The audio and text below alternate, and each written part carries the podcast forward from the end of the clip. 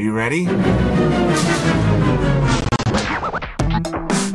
¡Ya llegaron! ¡Fuchi! ¡Bácala! ¡Están de regreso! A lot of people were betting against it, but they've learned not to bet against us, I suspect. Los comentaristas menos influyentes de todo Internet. Que se porten bien porque hacen sufrir mucho a sus mamás.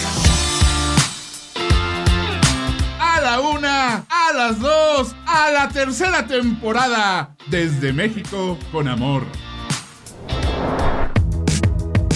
Esta semana en Desde México con Amor arrancan las campañas electorales. Bienvenidos a los Juegos del Hambre.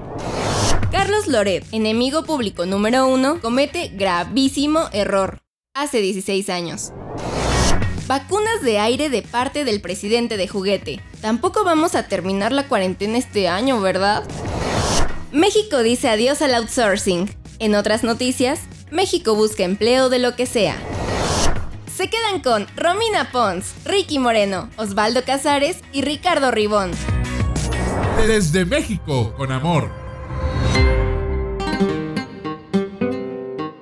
En este país, cada tres años tenemos el mismo tormento. Sabemos que habrá elecciones.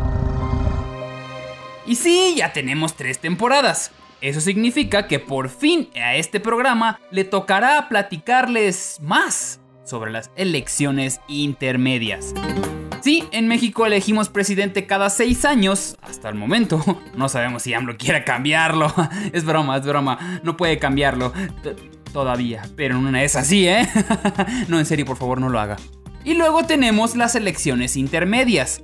Aquí se eligen diputados, senadores, algunos presidentes municipales y algunas gobernaturas. Las elecciones en México son un poco diferentes a las de Estados Unidos. Uno llega, se forma, checan que estés en la casilla correcta, te dan tu boleta, te metes a la casilla, metes tu voto, al final del día cuentan los votos de cada lugar y ya. Ya el que tiene más votos gana, ya así de sencillo. Se los recomiendo América, está bien padre.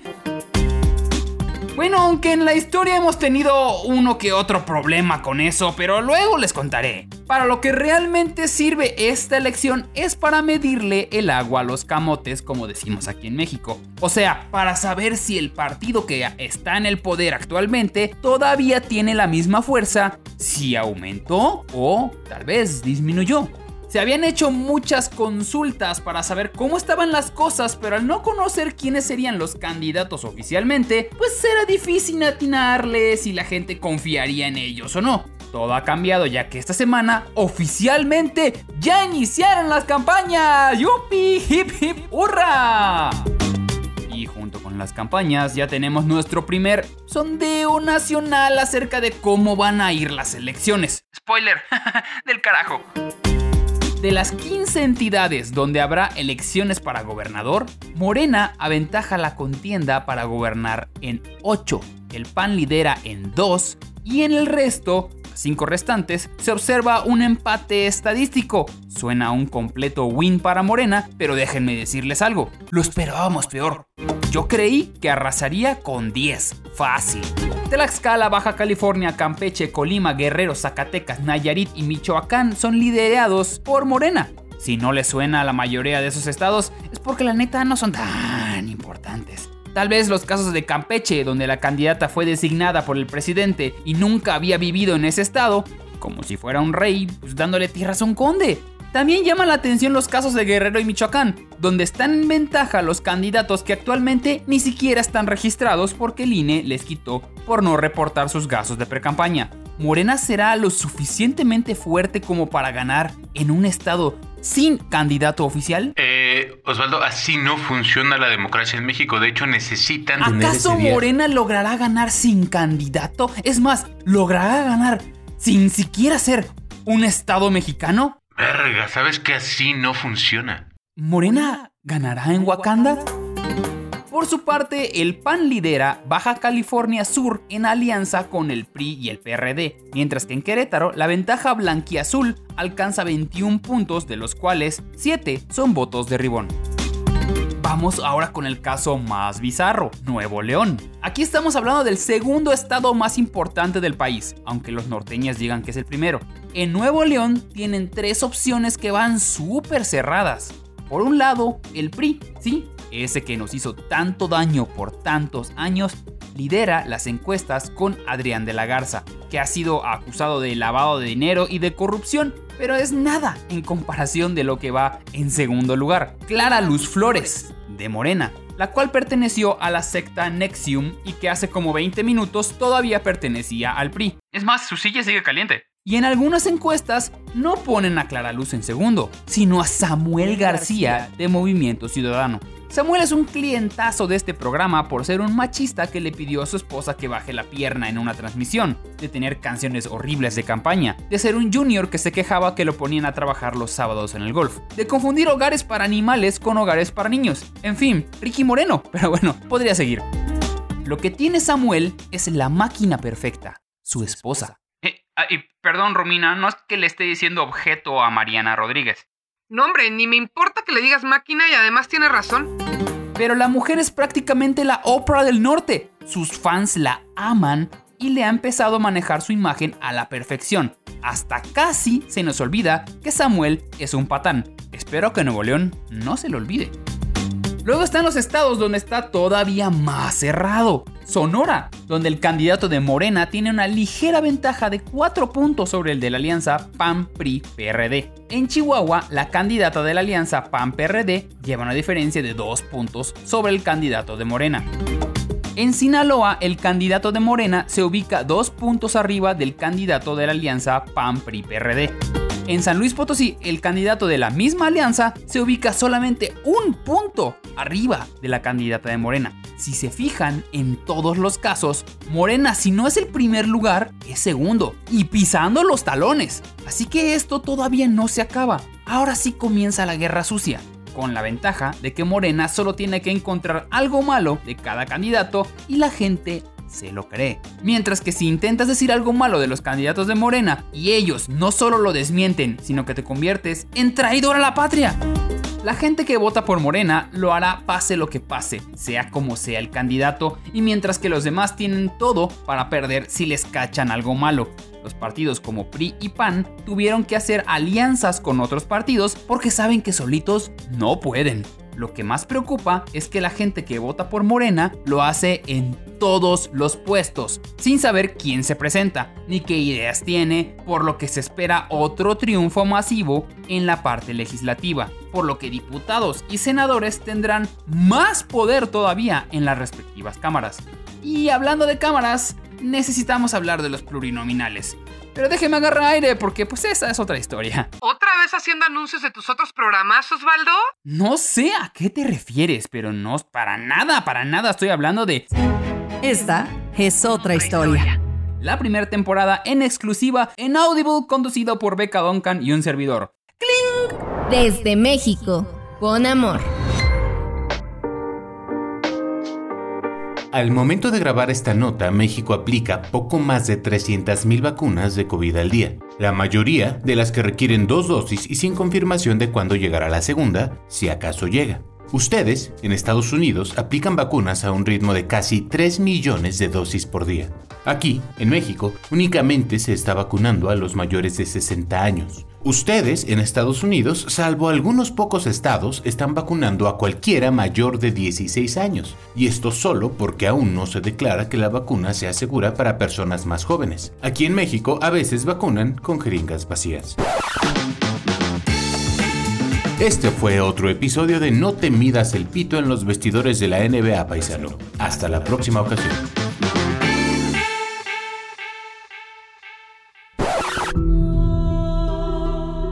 Hola Dios, soy yo de nuevo, tu amigo Ribón, preguntándote por qué el tercer mundo tiene que ser tan pinches tercer mundo.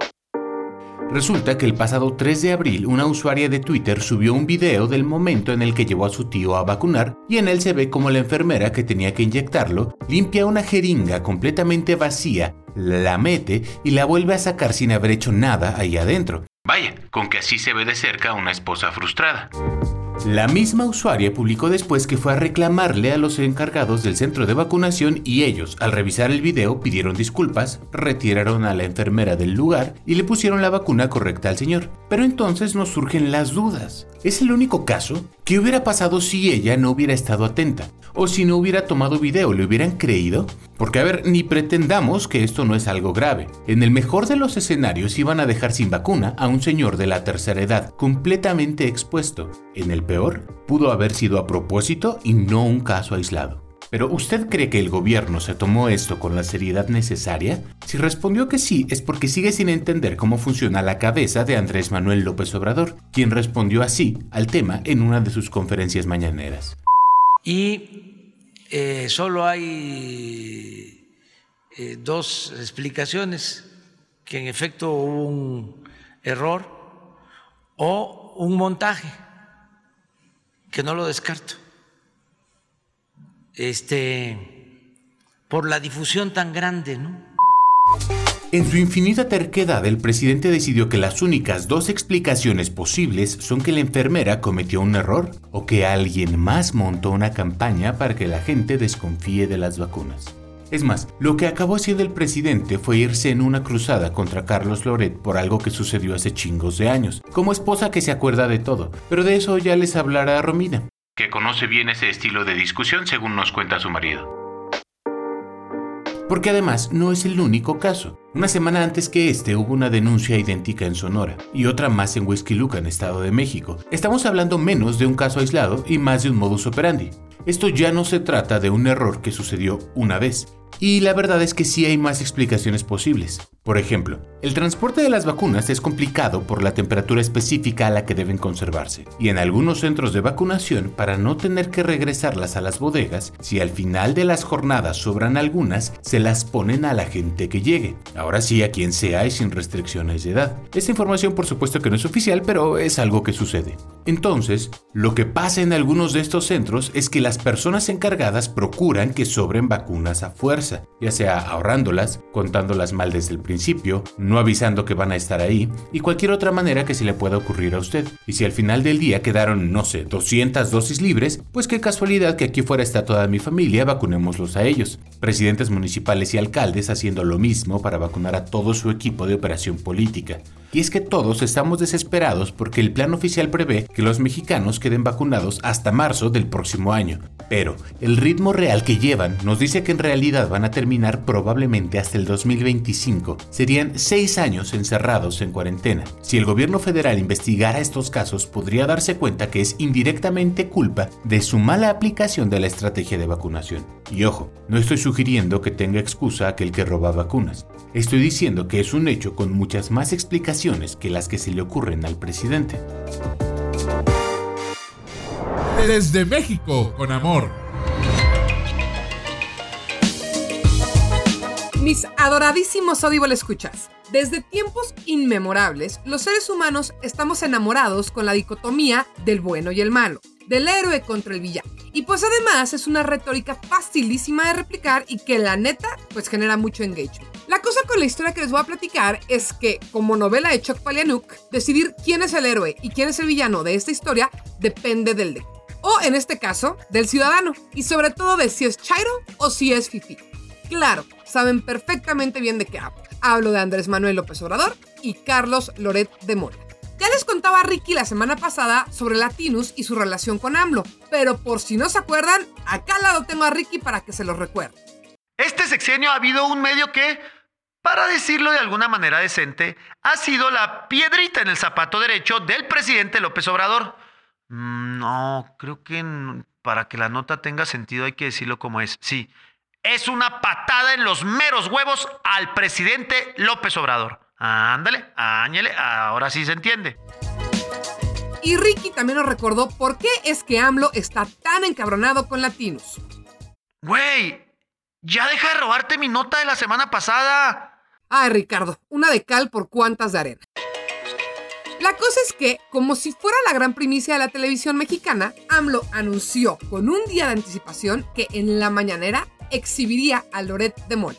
Y es que, queridos, en esta historia todos tienen cola que le pisen. Por si no se acuerdan, allá en el lejano 2005, en México pasó un escándalo de esos enormes, de esos que nos encantan, de esos tan grandes que hasta el presidente de Francia se tuvo que meter. Es el sonadísimo caso de Florence Cassés, esta francesa que presuntamente tenía una red de secuestro junto con Israel Vallarta y durante el noticiero de Loret de Mola en Televisa, que en ese entonces era Primero Noticias, transmitieron un reportaje especial, y lo digo con comillas enormes, porque todo fue un montaje. Así es, todo fue un pinche montaje. Cosa andaba tan delicada que incluso Loret de Mola tuvo que ir a comparecer sobre el caso. Y él ha dicho siempre que él no estaba enterado de que era un montaje. ¿Y saben qué? Que eso es muy posible. No estoy diciendo que sea cierto, pero sí estoy diciendo que es posible. En un noticiero de ese tamaño están metidas cientos de manos y aquel que lo conduce suele ser el que menos se ensucia dichas manos. Eso no le resta responsabilidad a haberlo transmitido en su espacio y eso no le quita nada de gravedad al asunto, que terminó siendo una crisis diplomática. Pero bueno, tampoco podemos negar que ya pasaron 16 años. Y entonces usted mi estimado Orival Escucha ha de estar pensando, ¿y qué importa cuándo fue, Romina? Eres una vendida amante de Loret de Mola. ¿O qué? ¿A poco cuando es por violación andas contando tú los años? Y entonces yo les voy a contestar que la cosa no va por ahí. Lo que quiero decir es que si AMLO, que es el presidente, que tiene toda la maquinaria del Estado con él, no le encontró nada más a Loret en los últimos 16 años, es porque seguramente no hay nada que encontrar. Y si AMLO además le está dedicando todo ese tiempo y esfuerzo a un periodista y a una plataforma como Latinus, pues lo único que nos está diciendo es que le caló. Y le caló mucho todo lo que Loret ha sacado a la luz. Así que de nuevo, parafraseando a Ricky Moreno, está claro que el camino de Latinus es poner una lupa a todo lo que se hace mal en esta cuarta transformación. Y eso está bastante bien. Lo que sí está mal es que el presidente anda haciendo tranzas. Usted, señor presidente, es el que nutre de información al medio. ¿Quiere que pare? Dejen usted y su equipo hacer tranzas y cosen el oscurito y con eso la bronca se acaba y todos, créame señor presidente, todos vamos a estar más felices. Por supuesto que Loret respondió y dijo lo que ustedes seguramente están pensando. Que este ataque es por lo de Pío, lo de la prima, por lo de Bartlett y por lo de las vacunas. Él está más seguro y en modo perra que nunca. Y nada más, para abonarle un poquito a la nostalgia, ahí les va un videito de ese noticiero, de Primero Noticias, cuando Loret entrevistó a Andrés Manuel López Obrador en 2008.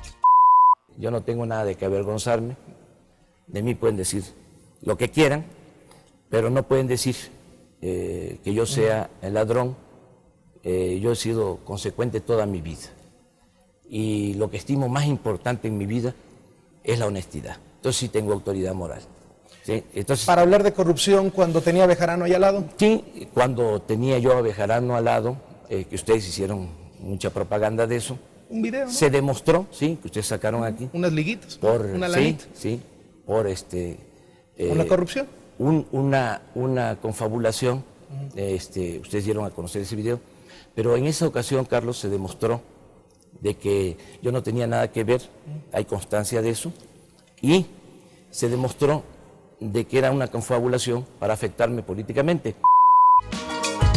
Así que ya sabemos que esta pelea lleva años y años y que desde ese entonces Loret pensaba que AMLO era un corrupto y AMLO pensaba que Loret era un culero.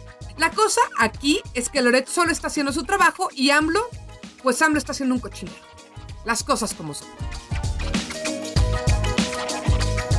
Desde México, con amor.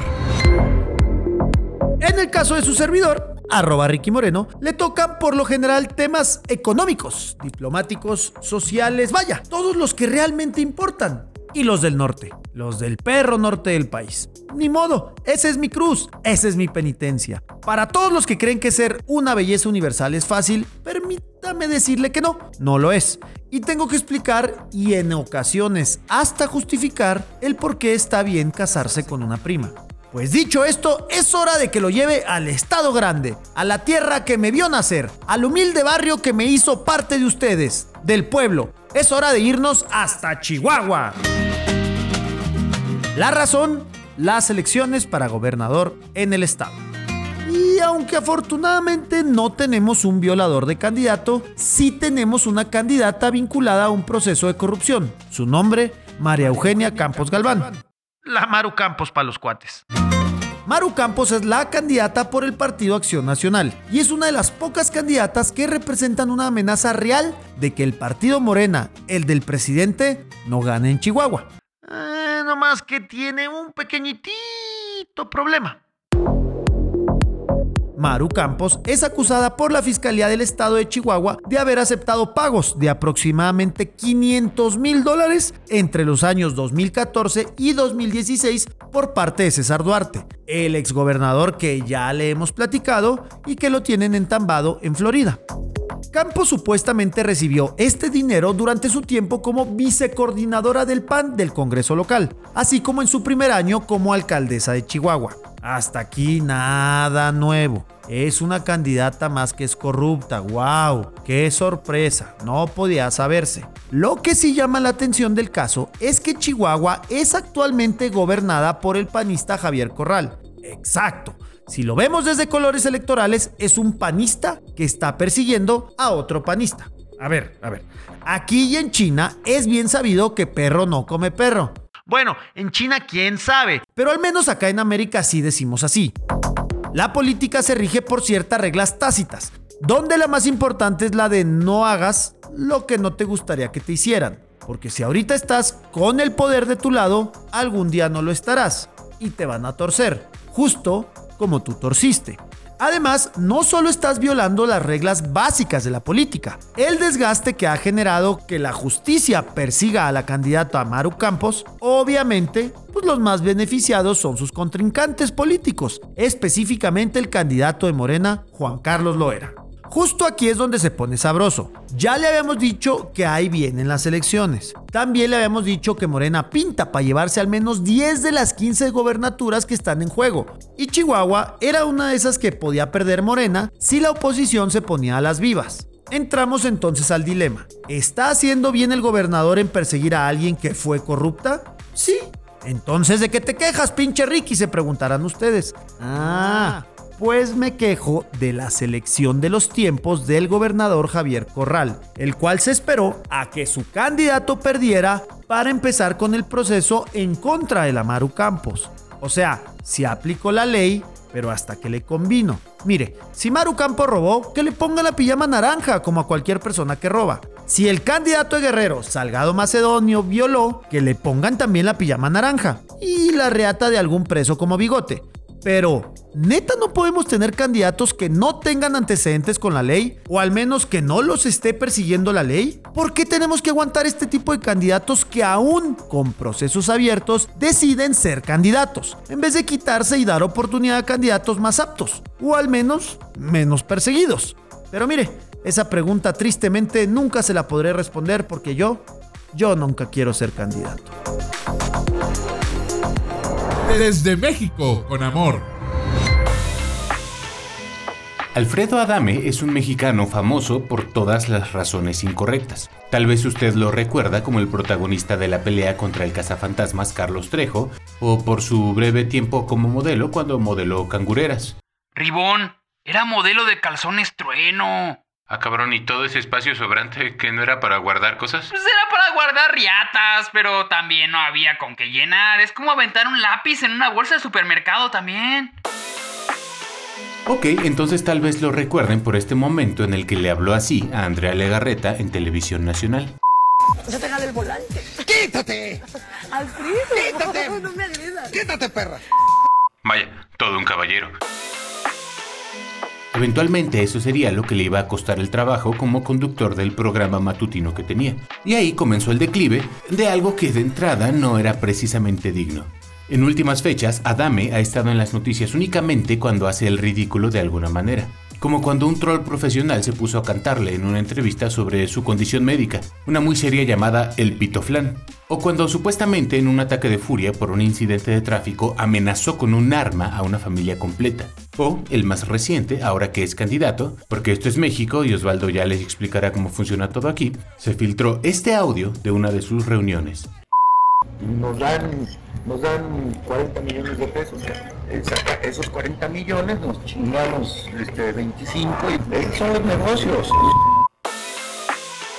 De 40 millones nos chingamos 25. Así son los negocios. Mire, hay muchas cosas que me pueden sorprender de la política mexicana, pero que Alfredo Adame sea un patán no es una de esas cosas. Aunque finalmente, como este sí es un asunto de interés nacional por ser él un candidato, la prensa ha estado interesada en él. Y así fue como Ciro Gómez Leiva lo entrevistó en vivo en su programa de radio y le preguntó que, que pues qué pedo con eso de robarse 25 millones. La respuesta es mejor de lo que se imaginan dice en la primera parte, de 40 millones nos quedamos con, nos chingamos 25 millones.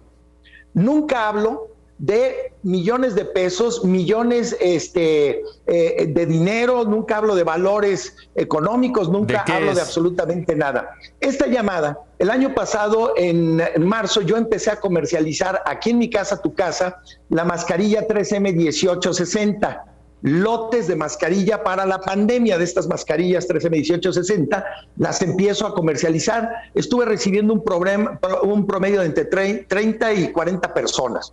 Todos los días aquí en mi casa, tu casa, tengo muchas fotos de gente con las que estoy viendo porque querían comprar los lotes y yo tenía la conexión con 3M México, 3M Estados Unidos y 3M Canadá para conseguir esta, esta mascarilla. No estaba hablando de dinero, estaba hablando de mascarillas. ¿Qué clase de defensa es esa? De entrada cada mascarilla cuesta más de un peso, por lo tanto 25 millones de ellas valen más que 25 millones de pesos. En segundo lugar, lucrar con la pandemia es casi más bajo que jinetearse una lana. Y para acabarla de chingar, la empresa 3M emitió un comunicado deslindándose de Adame. Básicamente explicaron cómo al ser un producto sanitario tienen una red de distribuidores autorizada que tiene que seguir protocolos y certificaciones que Adame obviamente no tiene. Y que aunque las tuviera, no comercian con particulares. O sea que las declaraciones de este señor, como sus calzones, están completamente vacías. Y además de eso, inmediatamente después, en la misma entrevista se contradijo de nuevo diciendo que no hablaba de mascarillas, sino que de dinero, del dinero que iba a generar la venta de esas mascarillas que nunca tuvo. Además dice que todo fue hace un año, pero hace un año no era candidato aún, y en el audio comienza hablando de su candidatura. A ver, cacharon a Alfredo Adame planeando un fraude, se dice y no pasa nada literalmente no pasa nada. En unas elecciones donde tenemos a Félix Salgado acusado de violación, a Clara Luz con vínculos con Nexium y Kid Ranieri, a candidatos investigados por el Ministerio Público, con lazos con cárteles del narcotráfico, Alfredo Adame es nada más un ratero de muchos en la boleta de las próximas elecciones. Desde México, con amor. Lo que en Estados Unidos tienen de difícil en entender sus elecciones, nosotros lo tenemos cuando hablamos de legisladores plurinominales. Los candidatos plurinominales o pluris para los cuates son diputados y senadores que no son elegidos por el pueblo, sino por los propios partidos. De hecho, el nombre candidato plurinominal es un concepto falso, ya que nunca son candidatos. Ellos pasan de ser seleccionados a ocupar un lugar en los curules. Ya sé, suena raro, ¿no? Y no estoy hablando de uno o dos puestos, me refiero a 200 diputados y 32 senadores, que no los elegimos nosotros, sino ellos.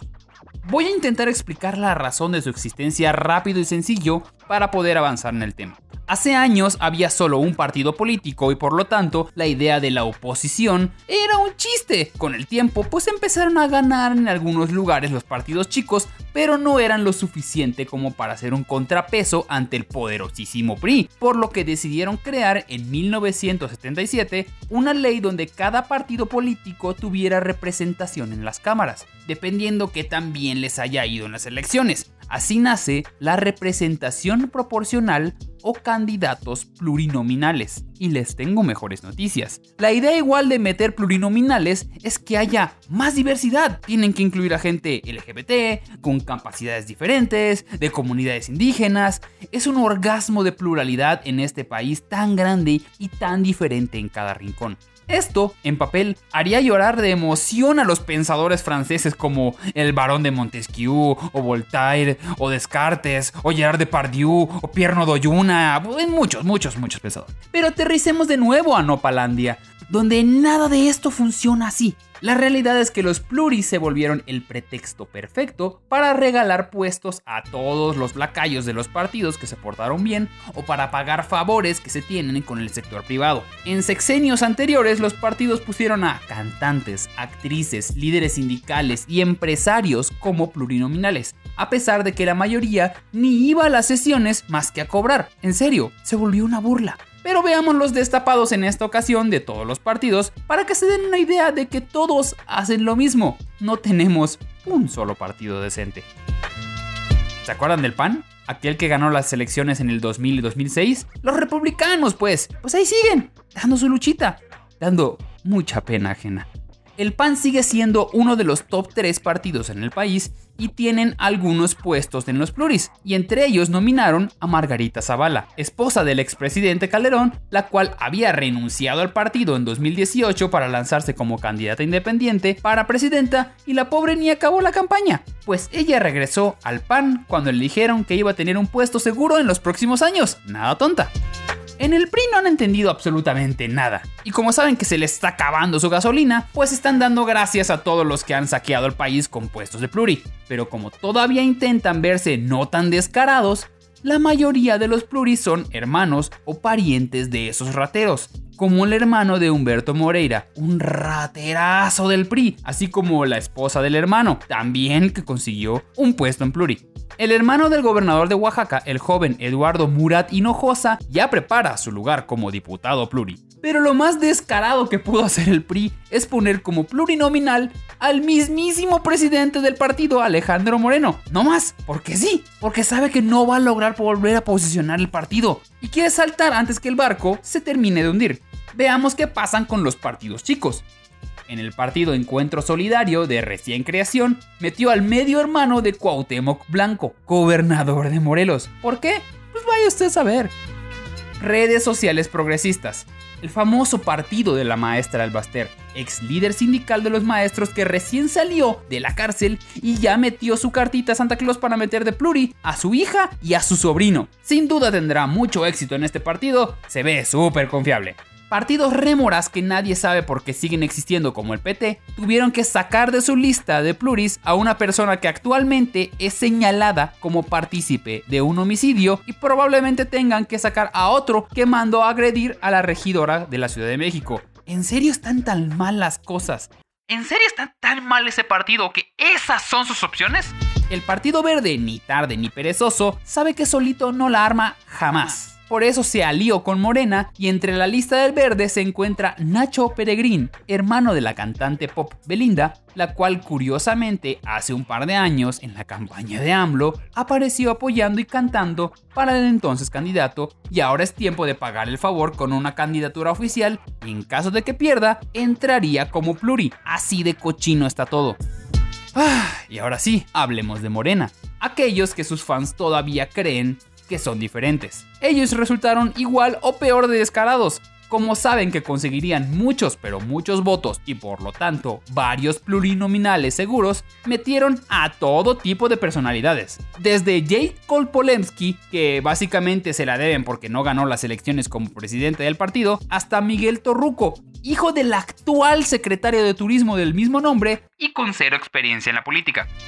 Pero la lista de personas que no tienen nada que ver crece y crece está el padre del piloto de Fórmula 1 Choco Pérez, Manuel Vázquez conocido como el Jackie Chan, sobreviviente de los estudiantes de Ayotzinapa, conductoras de radio, periodistas e incluso una empresaria millonaria muy famosa por aparecer en Shark Tank México, Patricia Armendariz, de la cual hemos platicado en este programa cuando dijo que todos somos base de la pirámide y ella no, además de que ella juraba en todos lados que ella apoyaba al presidente sin ningún tipo de compromiso. Y miren nada más el premio que le dieron, una diputación gratis Incluso hubieron algunos participantes que perdieron su boleto como plurinominales por querer pasarse de listos, como lo fueron Alejandro González Murillo, sobrino del ex procurador Murillo Caram, y el cantante Francisco Javier, quienes intentaron fingir tener una discapacidad para meterse como pluris incluyentes con capacidades diferentes. A ese nivel, señores, a ese nivel.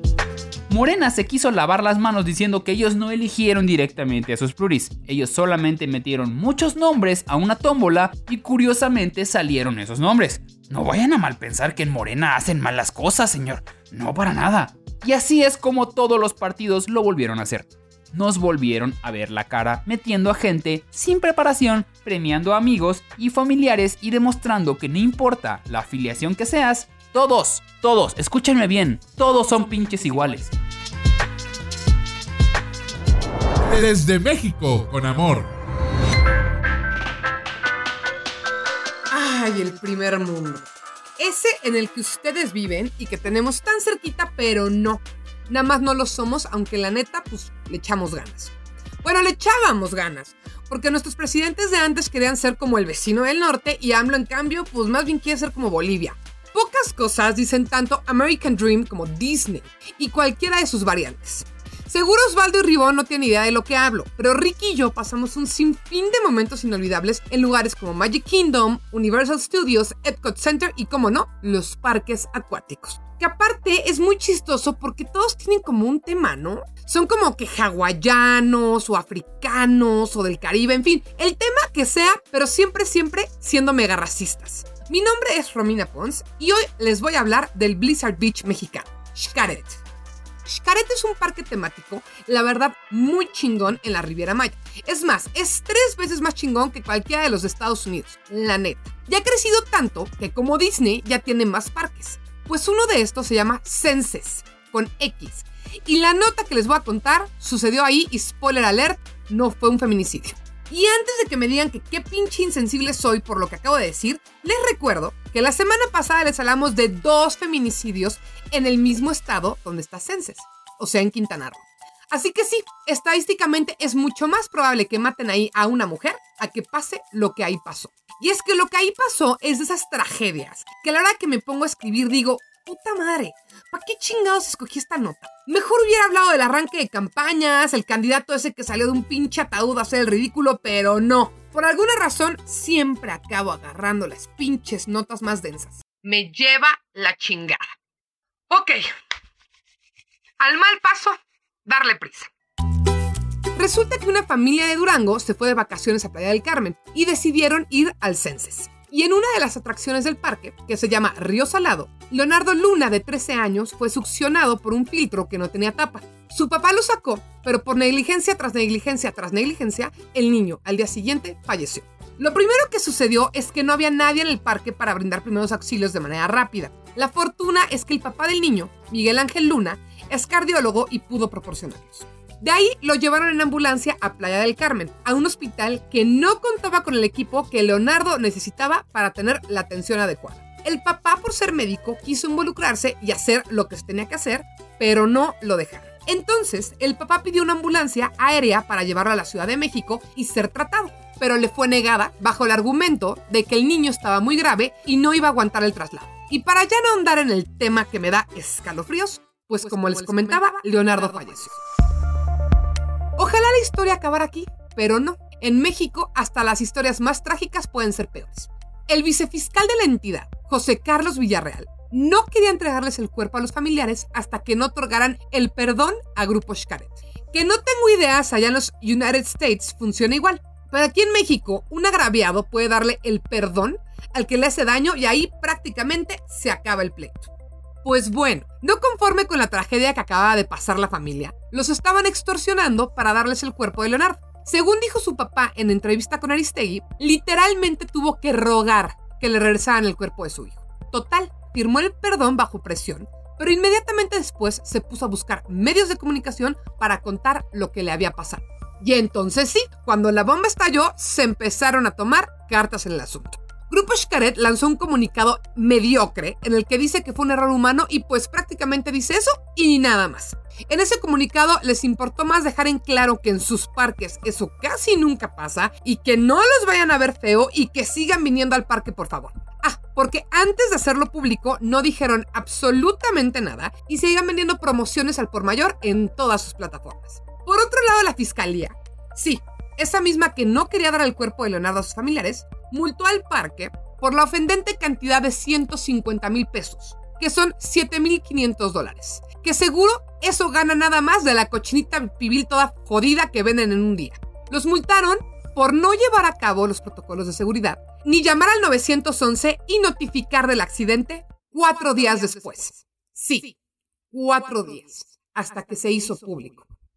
A ver, cuando manejas un lugar de ese tamaño e infraestructura, tarde o temprano algo va a pasar. Por eso se llaman accidentes, porque son impredecibles y justo no deberían de pasar. Pero ya si te pasa, ten la pinche decencia humana de hacer las cosas bien.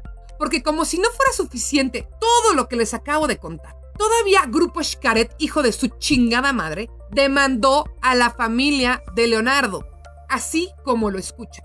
Los están demandando por difamación. Háganme el chingado favor.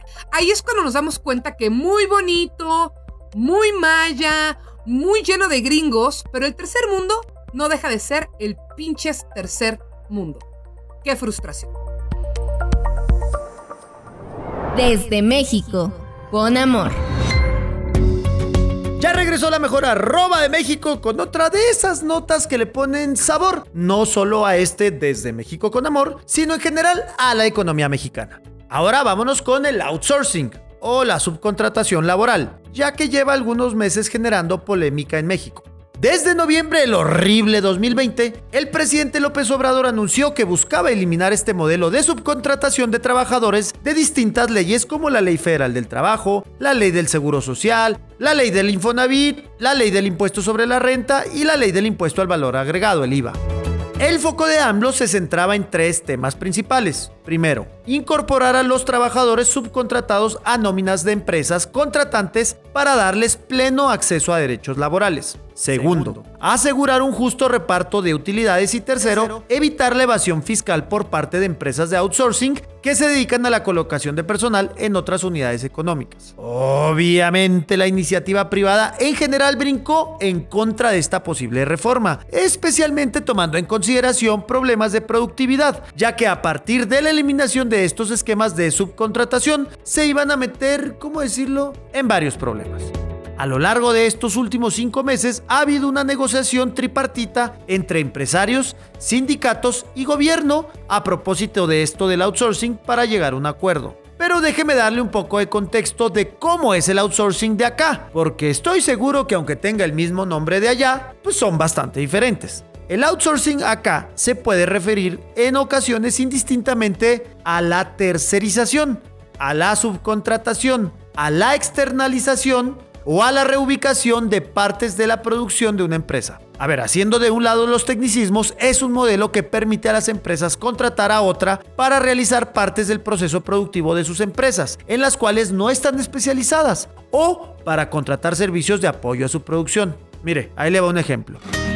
Si una empresa, no sé, como por ejemplo Máquina 501, que hacemos contenido digital, contrata a otra empresa para que nos lleve los impuestos, y luego a otra más para que dé servicio limpieza en sus oficinas, y luego a otra más para que ofrezca un servicio de cafetería. Esto es outsourcing. El patrón de las personas que llevan los impuestos o limpian las oficinas o nos hacen de comer no es Máquina 501, aunque trabajen y hagan todo en nuestras oficinas. Esto no suena tan mal, parece un outsourcing hecho y derecho. Pero un montón de empresas hacen uso de mecanismos para castigar los derechos laborales de sus trabajadores y así evadir sus responsabilidades fiscales. En rigor, la ley a aprobarse busca poner ciertos candados a malas prácticas en términos de outsourcing y evitar la evasión fiscal, la facturación falsa y el daño a los derechos de los trabajadores. La reforma tiene cuatro puntos centrales, ahí le van. 1 se prohíbe la subcontratación de personal. Es decir, una empresa ya no tendrá chance de poner a sus trabajadores a disposición de otra. 2. En caso de que sea muy pinches necesario subcontratar, sí se podrá hacer, pero tendrá un límite y se tendrá que avisar a la Secretaría del Trabajo y Previsión Social. Tercero, Existirá una responsabilidad solidaria en caso del incumplimiento con el trabajador y tendrán un plazo de 90 días para que los trabajadores subcontratados pasen a la nómina real. Y cuarto, sobre el reparto de utilidades, se crearon dos modalidades para evitar que los patrones se gasten todo y no le den ni madres en mayo a sus empleados.